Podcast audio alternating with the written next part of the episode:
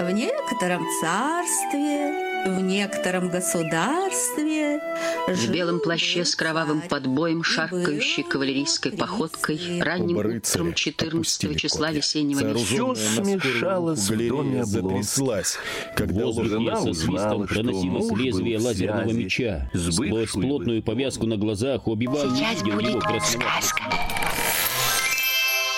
Сундук со сказками.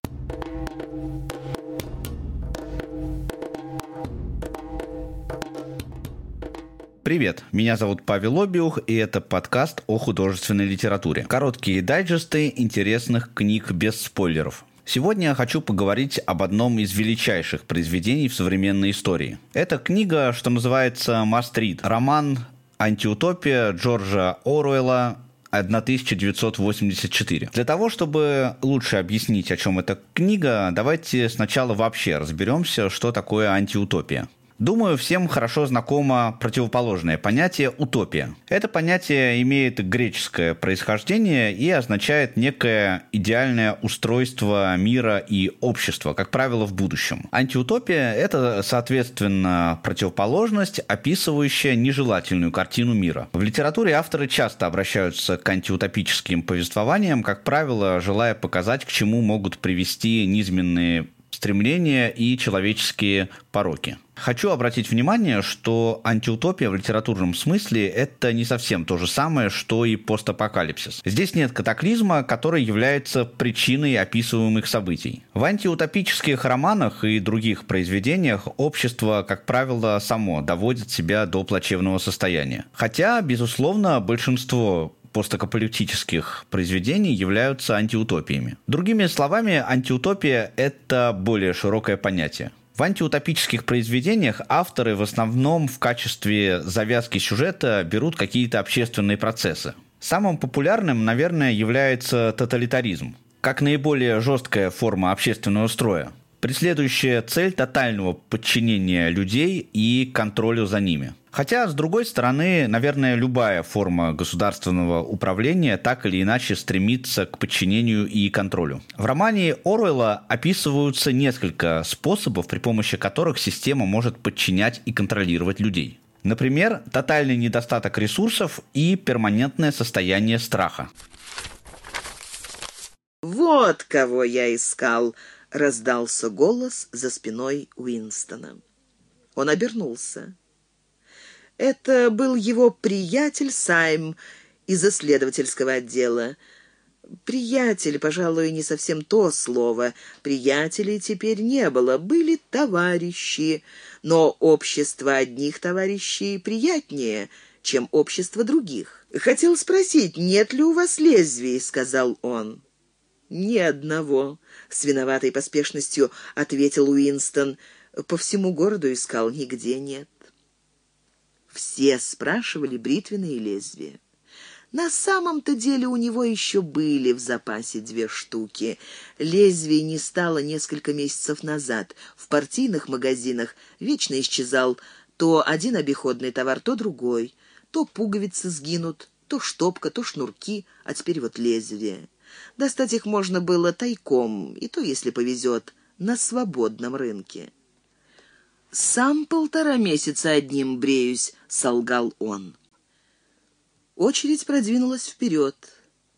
Остановившись, он снова обернулся к Сайму. Оба взяли по сальному металлическому подносу из стопки. «Ходили вчера смотреть, как вешают пленных?» — спросил Сайм. «Работал», — безразлично ответил Уинстон. «В кино, наверное, увижу». «Весьма неравноценная замена», — сказал Сайм. Его насмешливый взгляд рыскал по лицу Уинстона. «Знаем вас», — говорил этот взгляд, — «насквозь тебя вижу. Отлично знаю, почему не пошел смотреть на казнь пленных». Интеллектуал Сайм был остервенело правоверен. С неприятным сладострастием он говорил об атаках вертолетов на вражеские дни о процессах и признаниях мысли преступников, о казнях в подвалах Министерства любви. В разговорах приходилось отвлекать его от этих тем и наводить, когда удавалось, на проблемы Новояза, о которых он рассуждал интересно и сознанием дела. Уинстон чуть отвернул лицо от испытующего взгляда больших черных глаз. «Красивая получилась казнь», — мечтательно промолвил Сайм. «Когда им связывают ноги, по-моему, это только портит картину. Люблю, когда они брыкаются» но лучше всего конец, когда вываливается синий язык, я бы сказал яр-синий. Эта деталь мне особенно мила. «Следующий!» — крикнула Пролла в белом фартуке с половником в руке.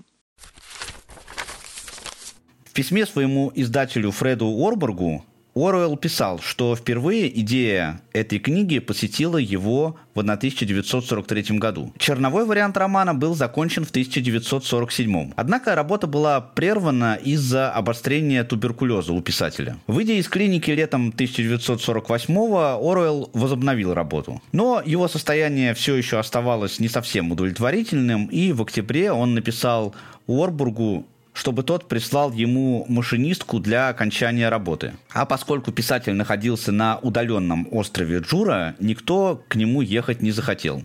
И Оруэлл перепечатал роман сам. Первая публикация 1984 состоялась летом 1949. Книга сразу же получила восторженные отзывы читателей и критиков. В 1953 году по роману был записан аудиоспектакль.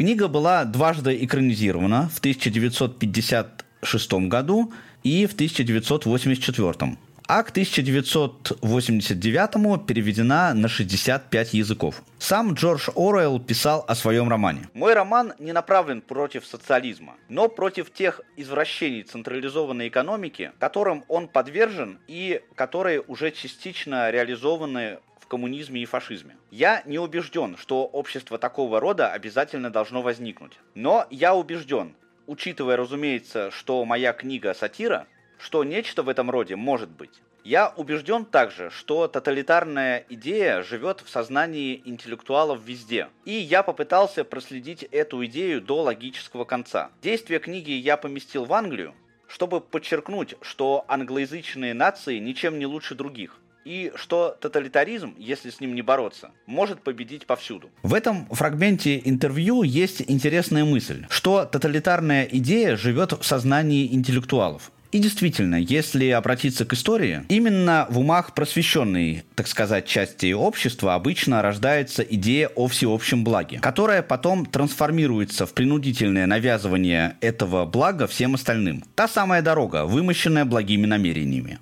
В сюжете много говорится о таких явлениях, как искажение информации, ограничение личной свободы, мобилизация всех сил и стремлений ради достижения одной глобальной цели, концентрации всей власти у одной партии и культе личности. Все это нужно правящей силе, чтобы формировать своеобразную ауру благополучия, которую все распространяют вокруг себя. Хотя каждый в отдельности, как правило, не верит в нее. Но поскольку личная свобода отсутствует, Каждый вынужден поддерживать эту иллюзию ради собственной безопасности. Такая синергия наоборот. Все работают на одну идею, только разница в том, что идея эта бесполезна, а порой и разрушительна, как для общества, так и для каждого отдельного человека. Примечательно, что власть действительно без дураков верит в то, что делает всем лучше и постоянно усовершенствует свою модель. Главный герой романа противится системе, но предпринять решительные действия не может, потому что боится. Боится не только самой системы и ее представителей, но и каждого человека из своего окружения. Боятся все вокруг. Никто не может никому доверять, и поэтому каждый сам по себе. Тем не менее, даже самая абсолютная преданность системе не может гарантировать безопасность. Система постоянно изобличает врагов, потому что в этом и есть смысл ее существования. Смит, знаете, почему я за вами гоняюсь? Вы у меня подписаться забыли. На что подписка? спросил Уинстон, машинально потянувшись к карману. Примерно четверть зарплаты уходила на добровольные подписки, настолько многочисленные, что их и упомнить было трудно. На неделю ненависти подписка по месту жительства. Я домовый казначей. Не щадим усилий, в грязь лицом не ударим. Скажу прямо, если наш дом Победа не выставит больше всех флагов на улице, так не по моей вине. Вы два доллара обещали. Уинстон нашел и отдал две мятых замусоленных бумажки, и Парсонс аккуратным почерком малограмотного записал его в блокнотик. «Между прочим, — сказал он, — я слышал, мой паршивец запулил в вас вчера из рогатки, я ему задал по первое число. Даже пригрозил еще раз повториться, отберу рогатку».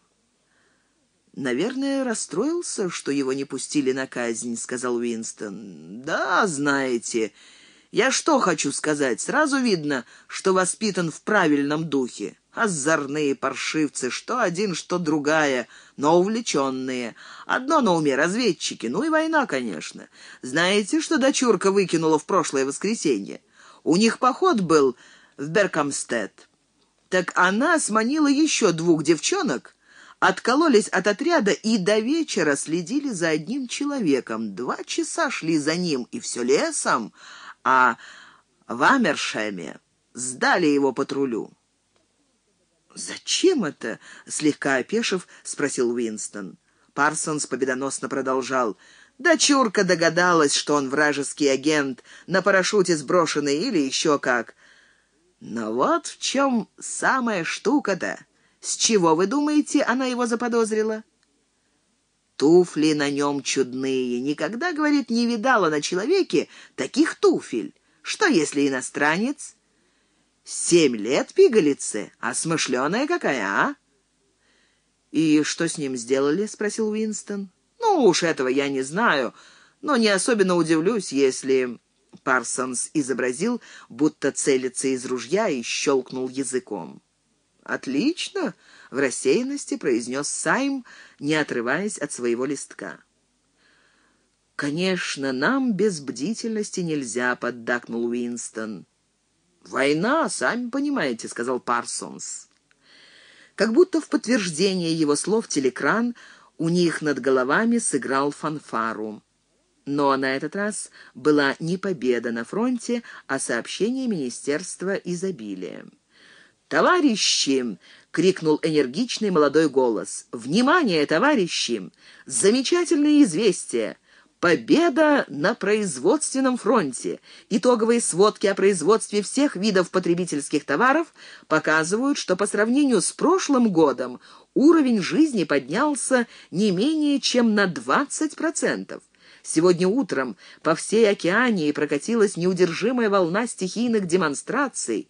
Трудящиеся покинули заводы и учреждения и со знаменами прошли по улицам, выражая благодарность старшему брату за новую счастливую жизнь под его мудрым руководством. Вот некоторые итоговые показатели. Продовольственные товары. Слова «наша новая счастливая жизнь» повторялись несколько раз. В последнее время их полюбило Министерство изобилия. Парсонс, встрепенувшись от фанфары, слушал, приоткрыв рот, торжественно, с выражением впитывающей скуки. За цифрами он уследить не мог, но понимал, что они должны радовать. Он выпростал из кармана громадную вонючую трубку, до половины набитую обуглившимся табаком. При норме табака 100 граммов в неделю человек редко позволял себе набить трубку доверху. Уинстон курил сигарету «Победа», стараясь держать ее горизонтально. Новый талон действовал только с завтрашнего дня, а у него осталось всего четыре сигареты. Сейчас он пробовал отключиться от постороннего шума и расслышать то, что изливалось из телекрана. Кажется, были даже демонстрации благодарности старшему брату за то, что он увеличил норму шоколада до 20 граммов в неделю. А ведь только вчера объявили, что норма уменьшена до 20 граммов, подумал Уинстон. Неужели в это поверят через какие-нибудь сутки? Верят. Парсонс поверил легко. Глупое животное. Безглазый за соседним столом фанатично, со страстью, с иступленным желанием выявить, разоблачить, распылить всякого, кто скажет, что на прошлой неделе норма была 30 граммов. Сайм тоже поверил, только затейливее, при помощи двоемыслия. Так что же, у него одного не отшибла память? Обратите внимание на дату первой публикации книги. Несмотря на то, что она впервые увидела свет более 70 лет назад, Читая ее, вы найдете очень много параллелей с современной действительностью. Я думаю, что дело в том, что Орел очень хорошо понимал, что общество никогда не учитывает ошибки прошлого. Рано или поздно, возвращаясь к войнам ради справедливости, контролю ради безопасности и обману ради правды. И дело не в том, что те, кто все это затеивает, не знают истории. И того, что войны, контроль и обман не привели еще ни одну цивилизацию к счастливому будущему, а наоборот разрушали их. Просто каждый следующий верит в то, что не совершит ошибок предшественников – и его-то идея устройства мира точно совершенна. Особенное место в сюжете романа уделяется войне, поскольку система ищет врагов не только внутри себя, но и вовне. Внешний враг нужен не для того, чтобы одержать над ним победу, а для того, чтобы сплотить вокруг него людей и отвлечь их от внутренних проблем. И поскольку лишения явно не были вызваны необходимостью, неизбежно возникала оппозиция – Задача состояла в том, чтобы промышленность работала на полных оборотах, не увеличивая количество материальных ценностей в мире. Товары надо производить, но не надо распределять. На практике единственный путь к этому – непрерывная война.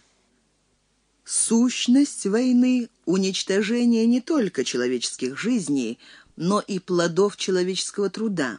Война — это способ разбивать вдребезги, распылять в атмосфере, топить в морской пучине материалы, которые могли бы улучшить народу жизнь и тем самым в конечном счете сделать его разумнее. Даже когда оружие не уничтожается на поле боя, производство его – удобный способ истратить человеческий труд и не произвести ничего для потребления. Плавающая крепость, например, поглотила столько труда, сколько пошло бы на строительство нескольких сот грузовых судов. В конце концов, она устаревает, идет на лом, не принеся никому материальной пользы, и вновь с громадными трудами строится другая плавающая крепость. Теоретически военные усилия всегда планируются так, чтобы поглотить все излишки, которые могли бы остаться после того, как будут удовлетворены минимальные нужды населения. Практически нужды населения всегда недооцениваются, и в результате хроническая нехватка предметов первой необходимости. Но она считается полезной. Это обдуманная политика – держать даже привилегированные слои на грани лишений, ибо общая скудость повышает значение мелких привилегий и тем увеличивает различия между одной группой и другой. Действие романа происходит в условном будущем. Я не помню, чтобы в сюжете упоминался конкретно 1984 год, но точная дата в данном случае не имеет никакого значения. Есть, кстати, неподтвержденная версия, что число это взялось вследствие замены цифр в годе написания книги 1948. Сам сюжет используется скорее как оболочка, форма донесения основной идеи книги. В нем нет интриги, кульминации, развязки. События просто происходят одно за другим. Но это не мешает ему держать в напряжении на протяжении всего повествования. Еще одну важную роль в книге занимает образ большого брата. Это метафора, отлично раскрывающая суть культа реальной или условной личности, как центрального образа тоталитарной идеи. Во время чтения романа меня не раз посещала мысль, что некоторые руководители берут его за основу своего видения общественного устройства. Но это, разумеется, только кажется. Потому что идея о том, как сделать всем хорошо, очень часто приходит в головы руководителей. И так было во все времена. Как говорил другой известный писатель, люди не меняются, а только становятся умнее. Они продолжают отрывать мухам крылышки, но придумывают себе для этого более удобные оправдания. Кстати, в книге есть интересные идеи по поводу того, как тоталитарный режим может бороться со своими противниками, не уничтожая их, а превращая в союзников заставляя предавать все, в том числе и самих себя. К счастью, пока еще никто не смог реализовать эту идею в реальности. Потому что, возможно, если когда-нибудь такое действительно произойдет, гуманистические и демократические ценности в своем чистом виде исчезнут навсегда. Нам не интересны ваши глупые преступления. Партию не беспокоят явные действия. Мысли — вот о чем наша забота. Мы не просто уничтожаем наших врагов, мы их переделываем. Вы понимаете, о чем я говорю?» Он наклонился над Уинстоном. Лицо его, огромное вблизи, казалось отталкивающе уродливым от того, что Уинстон смотрел на него снизу. «Раньше всего вам следует усвоить, что и в этом месте не бывает мучеников.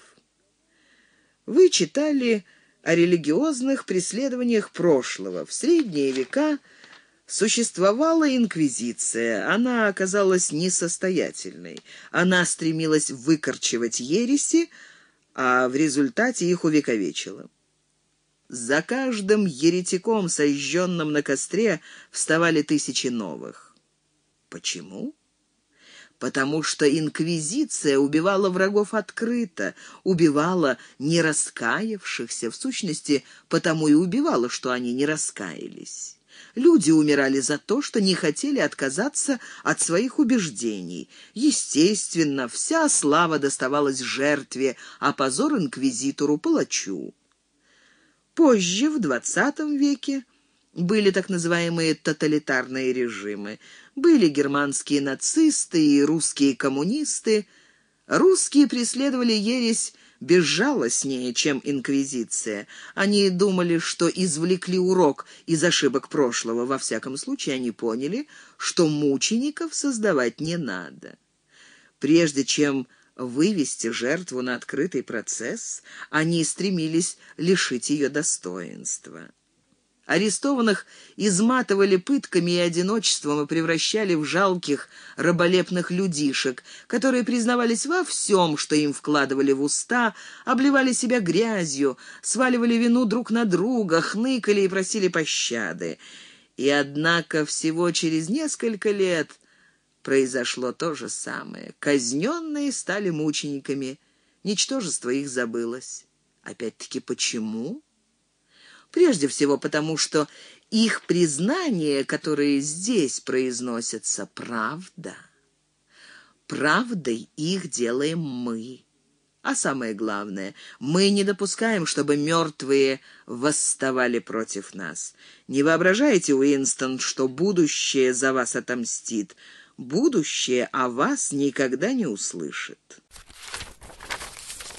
На сегодня это все. Если вам понравился выпуск, подпишитесь на подкаст. Пока это еще можно сделать в Apple и Google подкастах, на Яндекс Музыке, Soundstream и еще нескольких платформах. Поделитесь ссылкой на него с вашими друзьями. И, конечно, если еще не читали 1984, обязательно сделайте это. Читайте хорошие книги, они помогают здраво и логично мыслить. Услышимся. Не бойся сказки, бойся лжи. Сказка не обманет. Тихонько сказку расскажи.